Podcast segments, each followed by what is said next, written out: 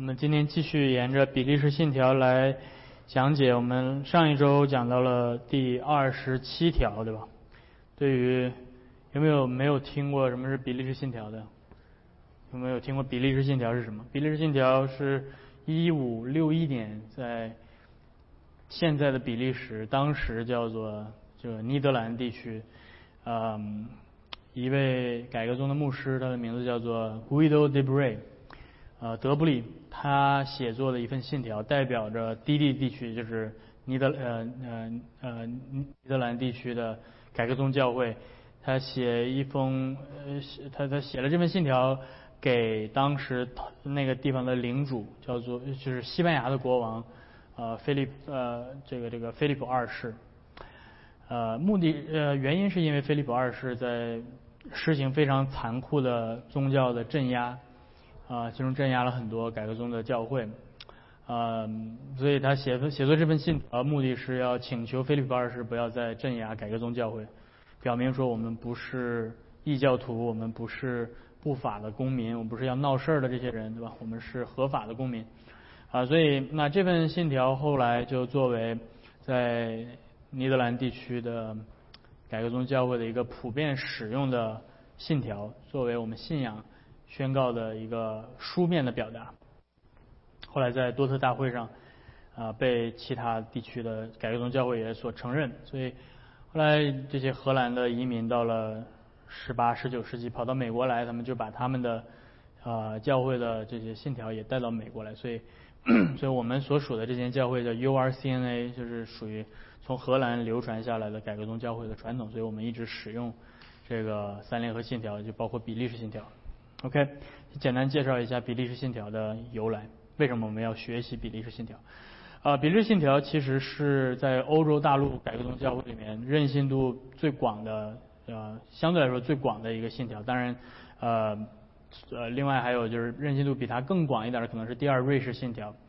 呃，在多特大会上，他们本来有讨论过要制定一个整个欧洲所有改革宗教会通用的一个信条，啊，但是。呃，当时由于已经处理了亚米念派的争端，所以大家都很累了，对吧？要回家洗洗睡了，对吧？所以就说，那我们就不要花费这个时间再这样做了，我们就承认比利时信条作为我们普遍接受的信仰告白。啊，这是在呃，当然后期到了十七世纪中期，在英英格兰、苏格兰地区写的维敏斯特信仰告白是作为长老会。在在说英语的地区国家，他们主主要普遍适用的。OK，话不多说，我们直接来看第二十七条，我们一起开声来读一下这一条。第二十七条论圣而公之教会。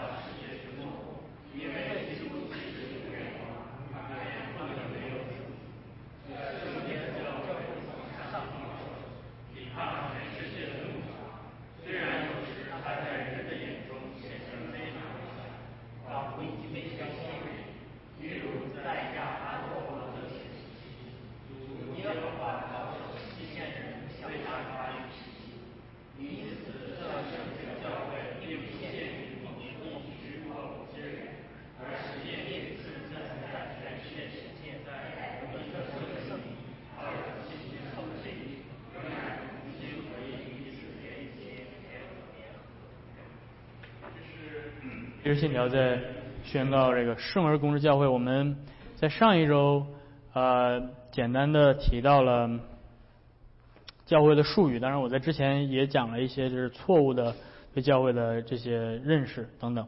但是 嗯我我在这里就不重复了，我就简单重复一下上一周我们讲到的第一、第二点的吧。从术语上来讲，教会是被一个声音呼召出来的，呼出来的。招呼出来的一群一一群会众，对吧？所以 ecclesia，ec 是指的是从某个地方出来，然后 cleal 指的是说话的意思，对吧？用一个话把它说出来。所以就当上帝，这这意味着什么？教会是上帝通过他的话语的宣讲所招聚出来的一群一群人。嗯，所以这个词在旧约当中就已经出现啊，比如说上帝说：“我从埃及招出我的儿子来。”别说，所以就是我从埃及把以色列呼召出来，这这个这个这个动作就已经形成了教会了，对吧？所以所以旧约的以色列就是旧约时期的教会。那 尽管在中文语境下，如果你读中文圣经，是因为教会这个词直到。新约圣经才开始出现，是吧？中文才把它翻译成教会，但是实际上这个词在旧约的时候就已经出现了啊。旧约的时候叫做呃，它的词根是 kahal，啊，也是呼呼召的意思，呼出来的一群的意思。所以你读旧约，比如说你会读到啊，以色列民他们在旷野聚呃组成了这个盛会，对吧？这个这个盛会这个词其实就是呃。就是教会这个词，对吧？他们聚在一起的时候，就是啊，就是教会这个词。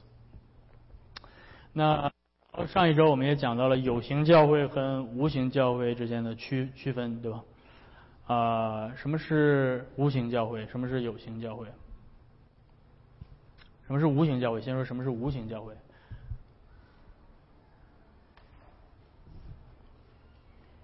无形教会就是没有形的。就是无形的，啊，对，上帝的选民在整个历史历代的总和，这叫无形教会。OK，那有形教会呢？有形教会就是就是这个 是吧？就是就是你能够看得见的，对吧？能够看得见的是是上帝的选民的总和，对吧？是无形教会，是无形教会在某一个具体的。历史时期某个具体的时间点，在某一个具体的地区，以一种可见的有形的方式彰显出来，这就叫有形教会。当然，这种彰显呢，我我上一周也提到了，这种彰显是不完美的。也就是说，换句话说，有形教会里面还是有伪信徒、假冒伪善的人，有还有一还还有一些不是真正的上帝的选民，但是他们也在教会里啊。那 他们在教会里。是呃，这种体现体现在嗯，不仅是一个事实，圣经也这样教导我们，包括耶稣基督也教导我们，对吧？在他的合场里有麦子也有稗子啊，所以这并不意外，对耶稣来说这并不意外啊。所以当教会最后最后在这个历史上延续持续招聚上帝的百姓，对吧？把上帝的选民全部招聚起来之后啊，他还携带着一些呃。呃，不是上帝选民的这些伪信徒在身上，但是到了历史的终点的时候，耶稣基督再来了审判他的教会，要洁净他的教会，所以所有的一切的呃伪信徒和和和其他的这些呃恶人将会将会被啊当时的审判的天使从麦子当中被被移出去，对吧？所以那个那个是洁净的时刻，OK。所以，所以二十七条在宣告的是无形教会。OK，二十七条在宣告的是无形的教会。啊，所以你看到他提到这个这个普世的教会、圣洁的会众，从从这个从世界之始，他提到是所有真基督信徒的聚集，对吧？从世界之始就存在，直到世界的末了。嗯，所以二十七条在宣告这个无形的。大公的普世的教会，我们这之前也提到了这个教会的属性，对吧？我就不在这里重复了。OK，我们今天从这个存在的时间来谈，这是上周对吧？有人问的问题。这个教会从世界之存在，并且要一直存到世界之末。教会到底从什么时候开始的啊？教会比利信条宣告，从王一牧师来的时候开始的。啊，王一牧师进城的时候开始的。呃，教会是是从世界之始就存在，所以呃，还注意到就是我们需要去意识到，就是摆脱这种时代论的思想，对吧？就是认为教会只有到新约耶稣基督来了之后才有教会，之前都没有教会，之前是以色列，这是错误的。因为如果上帝只有一位上帝，上帝的拯救计划只有一位一个，上帝的福音只有一个，那么上就只有一群百姓。对，这个是这个是很重要。我们跟旧约的以色列民之间的关系是我们同属于一个上帝的百姓。啊，那时时代论的错误在于他们认为，是吧？旧约的以色列是旧约的以色列，旧约的所有的预言都是指着以色列说的，跟新约的教会没关系。当耶稣基督来的时候，这个救恩本来是要给以色列的，但是以色列拒绝了，所以耶稣没办法就把这个产生了一个 B 计划。这个 B 计划就是，好吧，那我就去呃找外邦人，拣选外邦人得救。所以那到了最后，其实上帝的原来的 A 计划还是要拯救以色以色列的，但是没办法，以色列拒绝了，就来个 B 计划。B 计划结束之后，到了末末世的时候。再恢复 A 计划，对吧？再去再去拣选以色列，以色列一看，哦，最后以色列一看，哦，这外邦人都得救了，啊，我们我们没得救，所以他们就回来又信耶和华了，对吧？这是时代论，对吧？是时代论，但是时代论的解经是错的，OK？所以作为宗教改革，对吧？这个我们在比利时信条里面宣告，教会存在的时间是从世界之始到世界之末。所以这意味着，当你读圣经创世纪的时候，你就已经要带着教会的观念去读了，是吧？说你看这些比较比较古老的一点的十十六、十七世纪的写作，啊，你如果你读加尔文的《基督教要义》，或者是你读其他的啊十七世纪的神学家写作，他们会提到说旧约的教会和新约的教会，是吧？旧约的百姓、新约的百姓，啊，他们实际上是一体的。所以教会从啥时候开始的呢？从伊甸园就开始了。所以你读创世纪第一章、第二章、第三章，对吧？读读完堕落，读读到读读读到上帝造了亚当，然后又亚当肋骨造了夏娃啊。你看到这儿的时候，你说哦，上帝的百姓出现了，这是上帝的百姓。上帝起初用他创造的话语呼召出来的，从泥土当中啊，上帝用尘土造人，从泥里面，上帝说。来吧，让我们一起来造人。当上帝说这句话的时候，上帝的创造的命令就形成了起初伊甸园里面的上帝的教诲。所以伊甸园就是上帝的教诲。所以，嗯，亚当，呃，这个里面涉及到一些圣圣经神学的一些概念，对吧？嗯，我可以简单的简单，如果你还记得我以前讲到的时候，也会提到过，亚当是第一个，不仅是第一个人类，亚当是第一位祭司。啊，伊甸园是上帝的圣所。所以你看到，这就是旧约的教会的形象。今天你看，所有的这些形象是贯穿的。OK，嗯，在伊甸园的圣山，就是在旧约当中的西乃山，就是新约像天上的耶路撒冷。在在伊甸园当中，上帝设立他的园子，耶和华的园子，然后让亚当在里面修理看守。修理看守这两个词。在民数记里面是专门指祭司在会幕里的工作，在会幕周围的工作。祭司要修理看守会幕，所以耶和华的园子对吧？是是这个会幕，在旧约当中的会幕，旧约会幕就是圣殿，圣殿的形象。会幕那把约柜搬到那个那个 building 里面，就变成圣殿了，对吧？然后那耶稣基督来，耶稣说：“我的身体就是圣殿。”三日之后我要重建，他指着他死从死里复活说的。耶稣基督是圣殿，那耶稣基督圣殿，我们是他身体上的肢体，我们在地上，耶稣的本身的身体在天上，我们在地上组成他的教会，教会是上帝的圣殿。所以你看这，所以教会的在新约教会的形象都是在旧约当中出现的。然后那亚当是祭司，对吧？亚当是第一位祭司，啊，然后在旧约当中是以立位祭司来表明。然后到了新约，耶稣是那位把自己献上的大祭司，啊，所以今天我们在基督里，我们每一个信人人皆祭司，信徒都是共享耶稣基督的祭司的职分。所以教会今天的新约教会是祭司的国度，啊，所以彼得对新约的写信给教会，给这些对吧？以前吃猪肉对吧？吃螺蛳粉不是那个毛血旺的这些外邦人说，你们。是君尊的祭司，圣洁的子民啊！这帮人说：“嗯，我们好像从来不是立位人呢，我们连以色列人都不是。”但是彼得说：“你们就是。”OK，所以，所以你看到这个新约的教会的形象，你这样一一梳理了，你就知道说，哦，从创世纪，从呃这伊甸园就已经有上帝的教会了。所以，上帝呃开始建造他的教会，亚当夏娃就是上帝的教会。而如果你从这个角度理解，你就知道，当亚当跟夏娃吃了禁果的时候，那是啥？那叫叛教，那就是 apostasy，对吧？他们离弃了他们原本应当敬拜的神，嗯，他们嗯，所以所以所以亚当跟夏娃本来应该做什么呢？他们在无罪的状态，在还没有堕落的时候，他们应当做的就是。默想上帝的话，啊，默想上帝的话，他们要默想什么呢？他们要默想主耶和华如此说，对吗？就是不可吃分辨生和树上那些果子，因为吃的日子你必定死。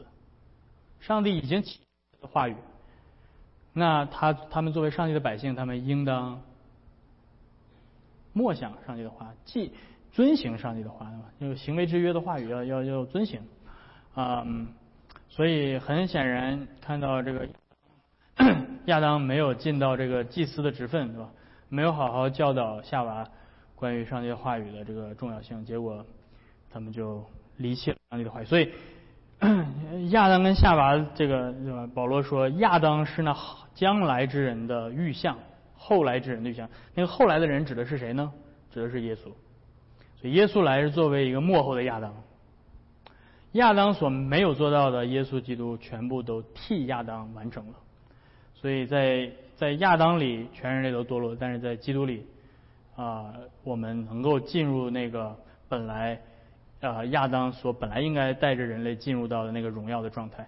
所以今天教会在基督里，在基督里的教会，就是原本在亚当里的教会所应该有的样子。所以这个故事是一个一个故事，嗯，教会的故事是一个故事，从创造一直到启示录，讲的对吧？讲的讲的教会不是不是关于以色列的一个故事当中的一个小插曲，这是时代论的错误。教会就是这个故事本身。所以亚当跟夏娃是教会，然后他们犯罪堕落之后，上帝。还拯救他的百姓，赐给他们福音的宣宣讲，对吧？啊，这次向他们传讲福音的这位牧师是上帝自己，上帝自己亲自对他们说：“将来女人的后裔要来压伤蛇的头。”然后亚当说：“阿门。”就给他老婆叫：“你是生命的母亲，因为将来从你出的后裔要带来永生。”所以亚当信主了啊。亚当信了耶稣啊，尽管他当时不知道这个是耶稣，但是他知道这是女人的后裔。我相信，我相信将来上帝要差派女人的后裔来，所以亚当是第一个基督徒。亚当是第一个基督徒，然后呢，夏娃是第二个基督徒啊。那夏娃的名字时候说是我是生命的母亲，然后夏娃当他生了第一个孩子的时候，说这个该隐对吧？该隐啥意思？耶和华使我得了一个男孩哇，了不得！这就是女人的后裔吗？这个就是将来，这个就是要压伤蛇的头的那个后裔啊！是耶和华使我得了一个男孩 啊，所以所以夏娃也是也是信主的，对吧？所以以后你在天堂会遇到亚当跟夏娃，对吧？别忘了 diss 他一下，对吧？当时咋想的？脑袋？脑袋长包了，你说怎么上帝的话不听？哎，这这贪吃是吗？没没事，别让 diss 他一下啊。嗯，所以到这个教会从世界之始开始，沿着上帝的应许，对吧？上帝的应许赐下，上帝的福音的话语赐下，这个教会就一直开始。然后这个形象一直在不同的时期有不同的显现，对吧？比如说在挪亚的时期，啊，挪亚时期，挪亚的方舟就是教会。挪亚，挪亚就是那个新的亚当，是吧？挪亚把福音传给，传了一辈子福音，传了一百二十年，对吧？街坊邻里的都没信主，挪亚是最失败的传道人，是传福音最没有果效的，对吧一看就没有好好去上这个传福音的课，对吧？就是，嗯，多用 Facebook 呀，对吧？让你这个有 Kingdom Impact，对吧？可以影响国度的这种 Impact。但是，但是，嗯嗯，很显然，挪亚就不会用手机。嗯，他传了一百二十年，到没有一个人信主，唯一，呃，他能够拯救的是他的一家八口。所以，那个一家八口是当时的有形教会，记住是有形教会，OK，不是无形教会。亚当跟夏娃的家，当他生了宝宝之后，该隐也出生在有形教会里，但是该隐不是无形教会里的选民，该隐是蛇的后裔，而不是女人的后裔。所以，这里面你看到开始出现有形教跟有有形教会跟无形教会的区别了啊。上帝知道他他的选民是谁，他的选民是亚伯。但是在现实当中，在有形教会里面，谁比较厉害？该隐比较厉害，蛇的后裔反而把女人的后裔干死了，对吧？给打死了。所以在有形教会里，是吧？蛇也有蛇的后裔，而且蛇的后裔往往是掌权的，往往是强大的。啊，这个故事记载一直都是这样的吧？从从这个亚伯亚伯的血，嗯，然后到以挪士，是吧？从这个以挪士，呃，从赛特以挪士开始，人们开始求告耶和华的名，嗯。然后一直这一路一直到挪亚的嘛，挪亚挪亚的方舟里面是有形教会，但是并不是所有的里面的都是无形教会里的选民，啊挪呃挪亚咒诅了对吧？他的一些后代，啊他他那样做的是是一个先知性的，上帝借着挪亚作为一个先知在宣告审判和和祝福。他继续往前到了亚伯拉罕的时代，亚伯拉罕的家就是教会，当时的有形教会。但是，就是有形有有形教会有的时候，在世人看来是非常失败的。在亚伯拉罕的时期怎么体现？亚伯拉罕没有孩子，上帝把应许给亚伯拉罕了啊！上帝应许，这是创世纪十五章，上帝称他为义。上帝说：“我要我要把。”这个万国都赐赐赐你为产业，但是亚伯拉罕说：“上帝，你别跟我开玩笑了，是吧？你赐我有啥用啊？我都我都一百多岁的人的土都埋到这儿了，你赐给我我有啥用？我没孩子，对吧？没孩子，没孩子，你给我的这些一切的产业，我都我都享受不了。唯一能够带给我安慰的是你给我孩子，所以亚伯拉罕要孩子，但是他没有，所以上帝赐，所以所以所以他自己想办法，对吧？”上帝不给我孩子，我们要奋发图强嘛，我们要靠自己的努力。你不努力，这上帝怎么祝福你，对吧？你只有够努力，上帝才祝福你。所以说，来吧，夏甲过来，这个跟夏甲怀个孩子，你看，夏甲怀了，以实玛利，太好了，上帝大大的祝福我，以实玛利以后继承。上帝说，以实玛利不会成为继承你产业的，啊，你所有的努力都白费。是是费了半天劲生出来一个儿子，对吧？上帝说这儿子不是你的儿子，明年你的老婆要给你生一个儿子。然后亚伯拉罕笑了，然后他老婆也笑了，然后上帝说你老婆笑了，然后他老婆说我没笑。这都是圣经记载的事儿，你不觉得特别搞笑吗？就是拍成电影的，就是都特别好的一个镜头，就是 上帝回头说你为什么笑？然后萨拉说我没笑。然后上帝说：“不，你笑了，就是特别尬、特别尬的一段。然后接下来也生了应许之子，这个是无形教会出现了，对吧？但是你要知道，在亚伯拉罕的家里面，有形教会里面有以实玛利，不是应许之子；有以撒，是应许之子。所以有麦子，也有稗子。然后我我需要让你注意到的是。”圣经非常的精彩，圣经精彩到就是每一个细节呀，你都要好好读一读，要品一品，要要把你就是活在当活不是活在当下，要活在经文里，对吧？要活活在说，如果当时我是对吧？我在那儿，他为什么圣经要写这个事儿呢？有一件事很很很很厉害的，呃，亚伯拉罕费了九牛二虎之力，对吧？就是他当然也没费什么力，反正就是上帝最后让萨拉怀孕了，对吧？就是完全不是跟跟亚伯拉罕就没什么太大关系，但是，但是这他也肯定有关系，那不然的话萨萨拉不会不不会怀孕。但是你看他得了以撒之后，他超开心，然后他摆了一个大 party，对吧？哇，邀请好多好多人来。这这一这一邀请不要紧啊。这邀请完了之后，就给自己啪啪打脸。为啥打脸呢？因为这是他远房亲戚过来跟他说：“哦，你这么大岁数，终于生了一个男娃，是吧？咱们这中国农村不也喜欢生男娃吗？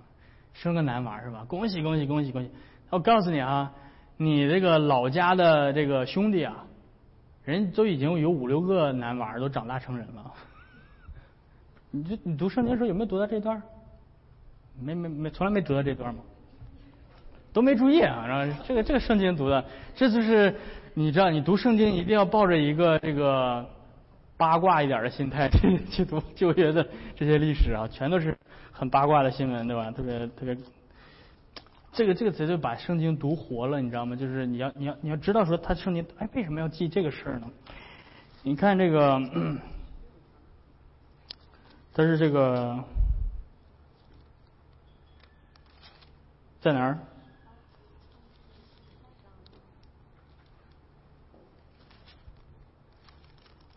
以撒，以撒那以撒的故事，对吧？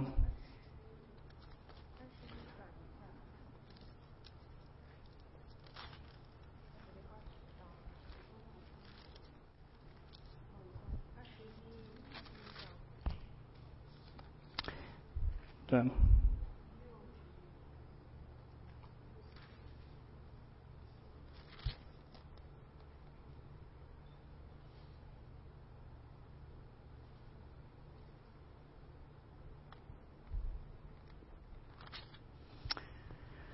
以萨出生。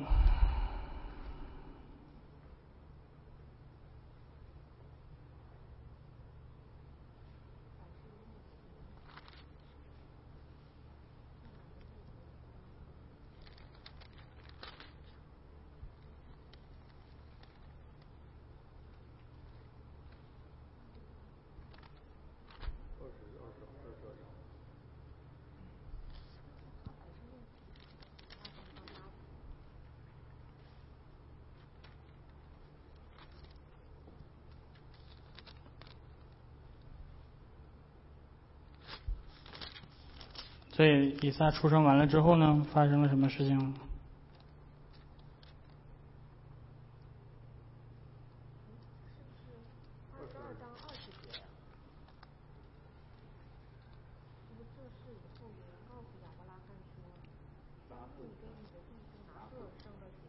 对，对对对对对，就是这儿，就是这儿，对对对，找的很好。二十二章的第二十节开始。就是亚亚伯拉罕，对吧？你你你会你会很你会很诧异，为啥圣经非得记了记了点这些事儿，对吧？而且这些人你都不知道是谁，从来都没提过这些人。为什么圣经在这儿亚伯拉罕献完以撒，对吧？回来之后，哇，这个是从死里反而复得的这个孩子，我就这么一个孩子，上帝要真是把他杀，我就没有没有孩子了。如此珍惜的这个孩子。就这么一个，然后圣经接下来给他泼了一盆冷水，呢。你兄弟哪喝生了好几个？所以有形教会在地上往往是很人们看起来很，对吧？有形教会所所珍视的那些东西，跟就是好多世人看起来就是这这啥东西？这一个以撒而已，给你给你心疼的。你看我们拿鹤生了多少？生了几个长子，是吧？一二三，看这上帝多么祝福，是吧？所以，所以就是你读圣经的话，就是要这么读的。Anyway，嗯，我就我就不打算继续沿着这创世纪这么慢慢给你波波斯抽检的讲了哈。但是你能够意识到说，OK，你要这样读圣经的，你。就是亚伯拉罕家中的子孙，所以新约圣经跟旧约圣经从来不是割裂的。你看保罗总是把你带回到旧约。保罗说：“如今属基督的就是亚伯拉罕的后裔。”所以说，哟，我这一下瞬移歘回到一千是吧？三千多年前，我就成为亚伯拉罕家中的人了。没错，因为那就是教会，教会就在那儿啊，教会在亚伯拉罕的家中，教会就是旧约的以色列，有形的教会。所以你看到他说，在有的时候这个教会会在世人眼里非常的渺小。然后他举了一个例子说，在亚哈王的时期，你说亚哈王的时期哪有以色哪哪哪有教会啊？哪有教会？亚哈王的时期哪有教会？亚哈王的时期的有形教会就是整个以色列。但是那个有形教会，稗子大于麦子，远远的大于麦子呢。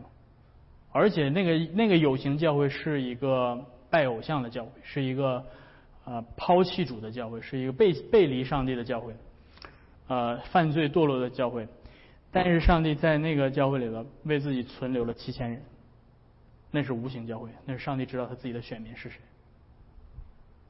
所以你不需要看这个教，也就是怎么判断这个教会是是。上属于上帝的真教会啊，是怎么判断这个教会是不是我应该应该加入的？是不是我应该去的、参加进礼拜的教会啊？啊，你不要看他有多少人啊，你不要你不要看巴利有四百个先知啊，我台上站四百个先知，台台上台上 有弹琴的对吧？有这个拿枪扎自己的对吧？有表演各种表演的对吧？但是斗法。但是耶和华就一个，又就一个先知，以以以利沙以以利亚啊，以利亚最后就是都无奈了，对吧？以利亚就求死啊，对吧？你知道有的时候牧师会求死吗？就是挪亚没求死，然后觉得他的心理素质还挺强的，传传了一百多年没没有一个信主的，呃，但是以利亚就不行，以利亚性格很刚的，对吧？很刚烈，的吧？我明明都斗法都证明了耶和华是真神，这帮人还要追杀我还不信，就要拜巴利，就是就是怎么着都得拜巴利，就斗法证明了耶和华是真神都不行，把证据摆在他面前看都不行，不信不相信就是巴利，嗯，于是他就对吧？所以那个所以那个旧约的时期的以色列也是，所以当你读旧约圣经的时候，你要知道那个就是在说你。那个就是在说我们今天的故事，所以所以你需要把自己连在旧约的那个故事里，那是你的 family story，那是你的家族的故事，不是说哦旧约那都是犹太人的事跟我有啥关系？不，那就是你，就是就是跟你一样的，是吧？你就是。呃，你就是亚伯拉罕家中的子孙，啊，整个旧约的故事也是也是我们的故事，也是新约教会故事。所以新约的教会从来没有丢弃过旧约圣经，这就是为什么你今天手中的圣经还有旧约圣经，你还要读旧约圣经？为什么王一牧师讲道还要讲旧约，还要讲诗篇？为啥？可是诗篇怎么这这不都是犹太人的东西吗？我们我们不需要看。有多少人这个解经的时候就是就这么解，对吧？当然你有这个不连续性，但是我们我们要知道说，这救赎历史是连续的。所以，嗯，旧约的圣徒所听到的是福音，对吧？加拉太书第三章第八节，希伯来书第四章提到说，那曾经听过福音的，因为他们自己没有信心去调和，所以他们就倒闭在旷野。所以。希伯来书作者说，当时以色列民出埃及的时候，他们听到的是福音呢。耶，对吧？以色列民的出埃及就是我们今天的福音。犹大书是吧？你打开犹大书，你打尤大叔，当然这里面有一些译呃有一些这个抄本之间的区别，但是。尤大叔上来这个上来说什么？告诉你出埃及是谁？是是是出埃及带领以色列出埃及的到底是谁？第五第五节，从前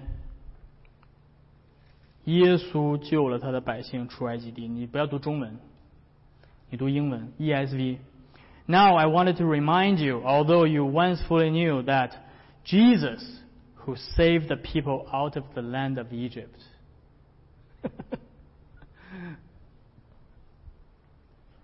是不是感觉从来没有从来没有听过？Jesus say once saved the people out of the land of Egypt，所以当时带领以色列民出埃及的是耶稣，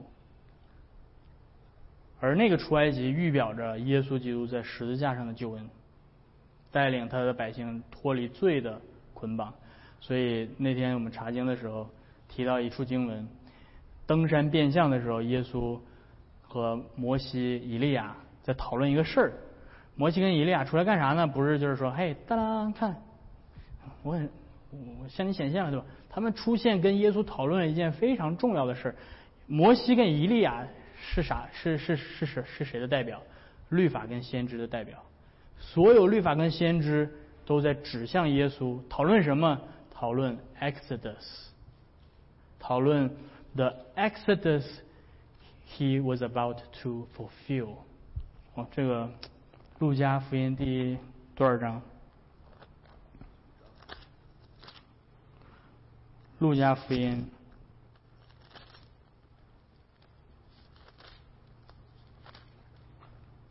路加福音第九章，第三十一节，对吧？这些东西都是你读和合本圣经读不出来的东西啊，所以有的时候你说就。有的时候挺可惜的，这个中文很难翻译，对吧？中文就翻译说他们在荣光里显现，谈论耶稣去世的事。你都是谈论耶稣去世的事，嗯，这这啥？你去读 ESV，你去读英文 ESV 或者 NIV，E ESV 这样写：这个 Moses and Elijah who appeared in glory and spoke of his departure。然后，如果你有好的译本，下面会有一个小脚注，有个 footnote，顶上写着 Greek 等于 Exodus，所以 spoke of his Exodus which he was about to fulfill or accomplish at Jerusalem。 圣经是一本书，旧约的 Exodus 指向的是耶稣的十字架，在。耶路撒冷要成就的，救他的百姓脱离罪的那个最终极的出埃及。所以旧约的圣徒借着出埃及，听到了摩西所传的那个，对吧？预表耶稣基督的福音。我们今天新约教会所听到的福音，只是形式上有别，但是本质上是一样的。旧约教会盼望弥赛亚的到来，而新约教会已经看到了弥赛亚第一次的到来，并且期盼他第二次的到来。所以，教会是从世界之始就存在的。从世界之始存在，接下来还有另外一边，就是要直到世界的末了。我这个更了不起了啊！你说从世界之始存在已经很了不起了，但是这个教会会持续存在，直到世界的末了。这个历史上曾经有很多东西在历史上出现过，对吧？比如说恐龙是吧？比如说什么很多的物种啊，都都出现过。它曾经在很古老的时候出现过，但是它现在没了。但是教会从世界之始就存在，直到世界的末了。就是你死了，教会还存在，对吧？你的孩子的孩子的孩子的孩子的孩子，直到整个人类历史到达终点，到耶稣基督再来的时候，教会一直都存在。是吧所以教会就像那首诗歌里面唱的，教会永远不会灭亡，教会永不会灭亡，因为耶稣基督恩主保守，因为他的恩他的恩主在保守着他。所以耶稣在他临走之前，他对他的门徒说：“对吧？你们要去向万民宣扬福音，让他们做我的门徒，啊，对吧？为他们实习，把一切我所教的你们教导他们，我就与你们同在，直到世界的末了。”所以，我相信当时听到这句话的，对吧？这些门徒马太呀，什么什么这个彼得呀，他他们从来没有想到过，过了两千年之后，会有你们也加入到教会。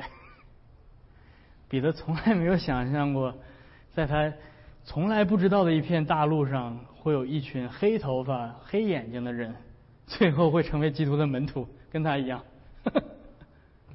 这就是耶稣基督的应许的真实。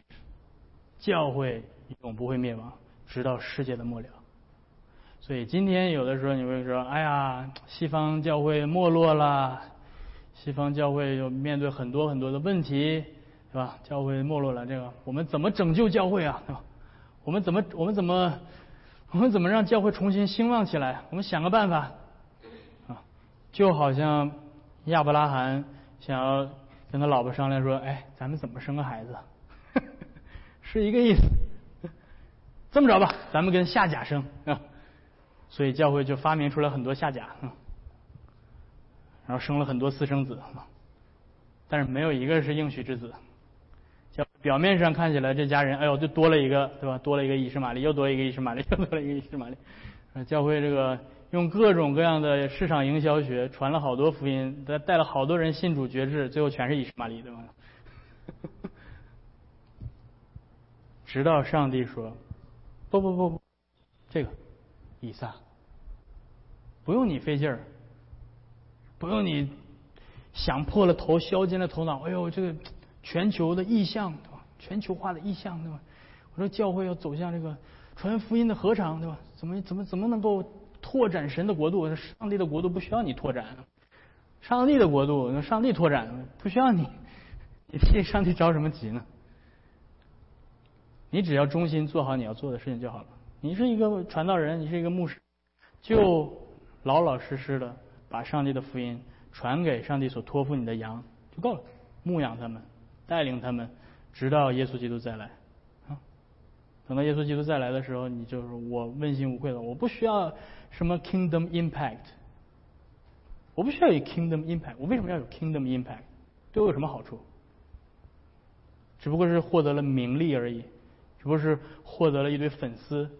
他们也粉丝不等于羊群。今天很多的牧师把这个事儿搞混了。是吧很今天很多的牧师认为说，哦，只只要我用这种这个营销的手段，对吧？我是招招聚一群粉丝，你知道吗？你知道吗？我让我让让王一牧师告诉你，有一群人在每天给我打电话，要营销我，美国的，啊啊，问王一牧师，你们教会总共有多少 attendance？你想不想，对吧？想不想这个 reach out？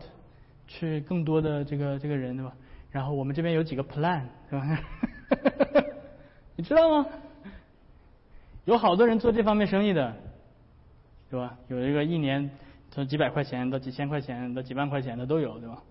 人给你专门做营销的，给你专门设个人主页，给你做 Facebook 主页，给你这个教会的这个什么这个线上流量走起，对吧？就是是会赢得很多粉丝。但是，牧师不是用来找粉丝的，牧师是上帝的仆人，来牧养羊群的。我隔着网络，我不认识你，我都不知道你是谁，我怎么牧养你啊？是吧？你是在网上哎，click 点个赞，第二天你又 unclick，你就不是粉丝了，对吧？我也不知道，你只是数字里面的其中一个，所以，所以我们需要。需要需要需要摆脱这个今天这个网络世界这种给我们这些虚幻的这些不切实际的对我们的生命有损有损无益的东西，天天在网上追逐什么名目啊对吧？几千万的点击量，他能牧养你吗？他能牧养你吗？你你只是做他的粉丝，但是基督给你的牧者是真正在你的生命当中陪着你走。走走到你生命的低谷，是吧？你痛苦的时候，你欢乐的时候，跟你一起哭一起笑的，是吧？他可能只是很普通的人，可能历史不记下他的名字，但是这就是上帝一直带领他的百姓的方式，这上帝建造他教会的方式，这就是耶稣应许说我要建造我的教会，在这个磐石之上，阴间的权柄不能胜过他。嗯，我们不需要 rock star。去维持教会直到世界的末了。耶稣基督自己会拖住他的教会的，所以就是别总想着想当网络小小红人，对吧？就是很多人就是因为网络的东西会会把很多的这个这个速度加快，然后就是放大，然后就会让很多人就是一一下子就膨胀到不得了了，就是觉得啊，就是在网上怎么怎么样。实际上，在现实生活中，他啥也不是，那么就是，但是在网上非常的厉害，对吧？所以这个是一个非常危险的东西。OK，我也不知道为什么花了一个小时的时间就讲了从世界之始到世界之末，嗯，可能我废话废话比较多，但是嗯，大家有什么问题？废话废，废话废。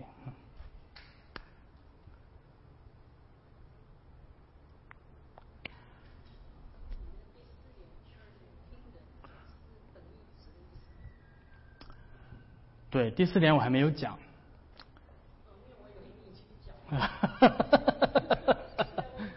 OK，嗯，其实我觉得我应该讲，虽然时间还有点，如果大家没有什么特别着急的问题或者复杂的问题，我们就继续继续讲一点，好吧？嗯，这个啊，你说。这个世界之末是指的哪？指的是。耶稣基督再来的时候，人类历史终结的那个点，在新天新地开始之之前，世界末日最后最后的审判，世界的末了。很好的问题，那个是另那个是一个新的世界，所以所以当我们说的 the end of the world 是 this world，这个时代，这个我们今天所所知道的历史，到。这个历史结束的时候，对吧？整个的今现在的这个受造的秩序将会 将会总结，将会结束，上帝将会开启一个新的受造的秩序，就是新天新地的秩序。呃，那个时候的教会将会就是成为一就是就是全部受造界的现实，就是那那个时候也是对吧？那个那个教会将会。将会是唯一的现实，而不会再出现，对吧？非信徒或者是嗯没有拣选得救的这些。所以他这个只只存到世界之末，其实也不是。之后不还是有教会吗？只不过是全世界。对，但是呃，你可以这样理解。但是一般情况下，我们讲到的世界的末了，指的是那个。那个那个末日审判的那个 end time，当然你是说 OK，教会是不是在那个之后就不存在了？不是，不是这个意思，对吧？这些这，但是我们只是讨论在今天的现现在的秩序当中是这样的。那那个时候的教会，对吧？你可以说那个时候今天的教会是征战的教会，到那个时候的教会是是荣耀的得胜的教会，那么到到到到了那个整个他们就已经完全的身体得赎，已经得有了新造的身体等等，对。你可以说那个是教会的继续的持续的延续，对，也可以，很好的点，很好的点，就是你可以这样说。那如果是这样的话，就是世界没有末了，就是永永远永远直到永永远远，对。当他说末了，当耶稣说末了的时候，说的是在末日审判的那个点，对。OK。这个话题是一个非常大的话题，所以我就不打算不打算现在讲了。因为国度的概念是跟教会的概念是今天非常非常争，就是有很多很多不同的声音，对吧？你可能就是很糊涂，到底国度指的是啥呀，对吧？就是这么大一厚本讲神的国度啊，Reader Boss 讲神的国度，然后讲了半天晕头转向，也不知道讲国度是啥，对吧？所以我打算留到下一次再讲。还有什么能够帮助大家解答的一些问题？OK，没有问题的话，我们今天就到这儿。我们先一起做一个祷告结束，好吧？天父，我们来到你的面前，我们再一次感谢你给我们这个机会来思想主你的拣选的恩典，使你自己的百姓从这个世界上分别。祝你所用你的话语呼召出来的你的你的会众、你的教会，嗯，借着你自己的恩典的维持和支持，从世界之始能够一直持续到世界之末。因此，主我们，嗯，祈求你啊，继续坚固我们的信心。我们知道我们现在所面对的苦楚，你的教会。啊，在历史历代的教会都会面对许许多多的逼迫、啊压力、啊教会内部的违信和各样的试探。但是主要我们知道，啊不是因为你的教会本身有多么刚强，而是因着你自己的话语的应许。就像啊你曾经应许啊我们，你要与你的教会同在，直到世界的末了。所以我们相信你的应许是真实的。嗯。尽管我们也在挣扎于我们的不信，我们试图，呃，常常试图用我们自己的想法、我们自己的努力、自己的计划，像亚伯拉罕一样，去替你完成你所应许给我们的这这一切。但是，呃，主要求你叫我们能够呃单单的依靠在你的话语之上，然后在你里面学会休息安息，嗯，并且仰望主你自己成就你你的应许的日子。啊，请你继续带领我们这一周的生活，我们每一个人在你面前的侍奉，啊，能够荣耀你，能够使你的名在我们身上得到称赞，啊，并且再一次的将将我们召聚在一起，来到你的教会来一同的聚集敬拜，听我们的祷告，我们这样祈求是奉靠耶稣基督的名，阿门。